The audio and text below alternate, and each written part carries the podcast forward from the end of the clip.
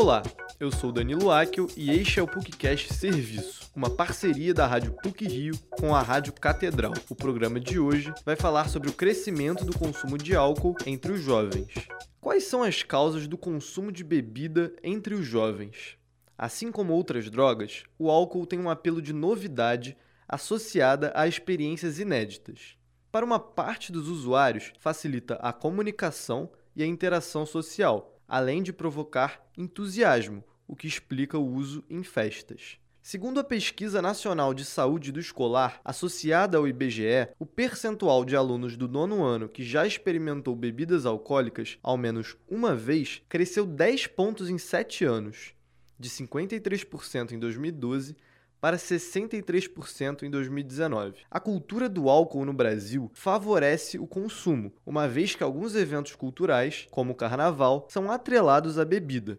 A vontade de vender e o marketing contribuíram com essa construção, como explica o psicólogo e professor da PUC Rio, supervisor da área de transtornos adictivos, Marco Aurélio Negreiros desenvolveu assim, conta da necessidade comercial das empresas de bebida, elas venderem bebida, elas forneceram estratégias de marketing. É, essas empresas se utilizaram né, de fatores culturais, fizeram associações, com, pegaram elementos genuínos da cultura brasileira, fizeram associação disso com bebida, futebol com bebida, né? e aí assim intensificou a vontade de beber.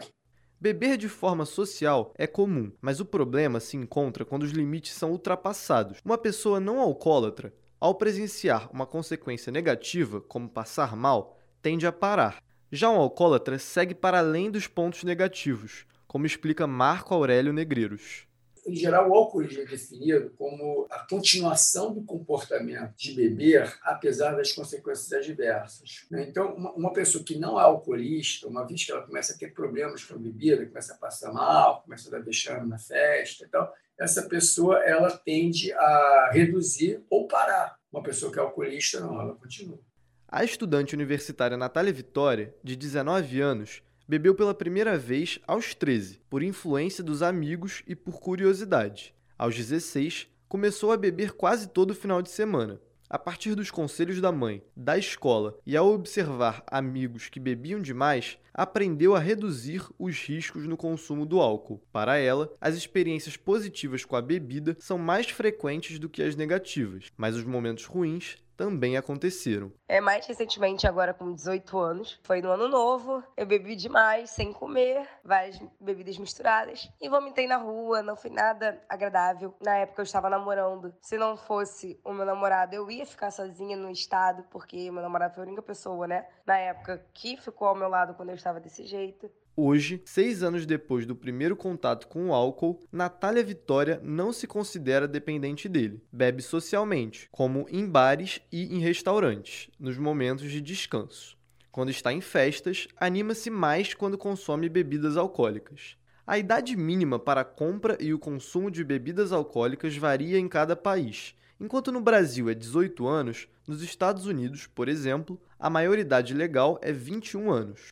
Para Marco Aurélio Negreiros, a proibição dos responsáveis e do Estado é ineficiente. Historicamente, não tem se tido bons resultados com proibição, de, nem no âmbito eh, da saúde pública, nem no âmbito familiar. A gente obtém mais resultados né, com é, outras formas de, de, prevenção, como, por exemplo, psicoeducação, determinados tipos de trabalho de fortalecimento subjetivo dos indivíduos. Né? As consequências de beber na juventude são várias o cérebro das crianças e dos adolescentes ainda está em formação. O hipocampo deles, área cerebral responsável pela rememoração, é especialmente sensível. Então, a função de recordar talvez seja prejudicada. Calcular as consequências a longo prazo, capacidade precária entre os jovens, piora na vida adulta. Para algumas pessoas, as que têm tendência maior a desenvolver alcoolismo, ativa o centro de prazer cerebral. Quando o problema com a bebida é identificado, é preciso procurar a ajuda de profissionais especializados. O auxílio pode ser encontrado nas unidades básicas de saúde de cada estado ou nos centros de atenção psicossocial, álcool e drogas nas cidades disponíveis. A iniciativa faz parte da Política Nacional de Saúde Mental do SUS. A instituição Alcoólicos Anônimos que reúne pessoas dispostas a compartilharem afetos e experiências com o objetivo de parar de beber, disponibiliza um número de contato que funciona 24 horas todos os dias. O telefone é 21 22 53 33 77. Existem reuniões presenciais em vários lugares do Brasil. Para encontrar o lugar mais perto de você, é só entrar no site www.aarj.br barra ABOUT barra grupos.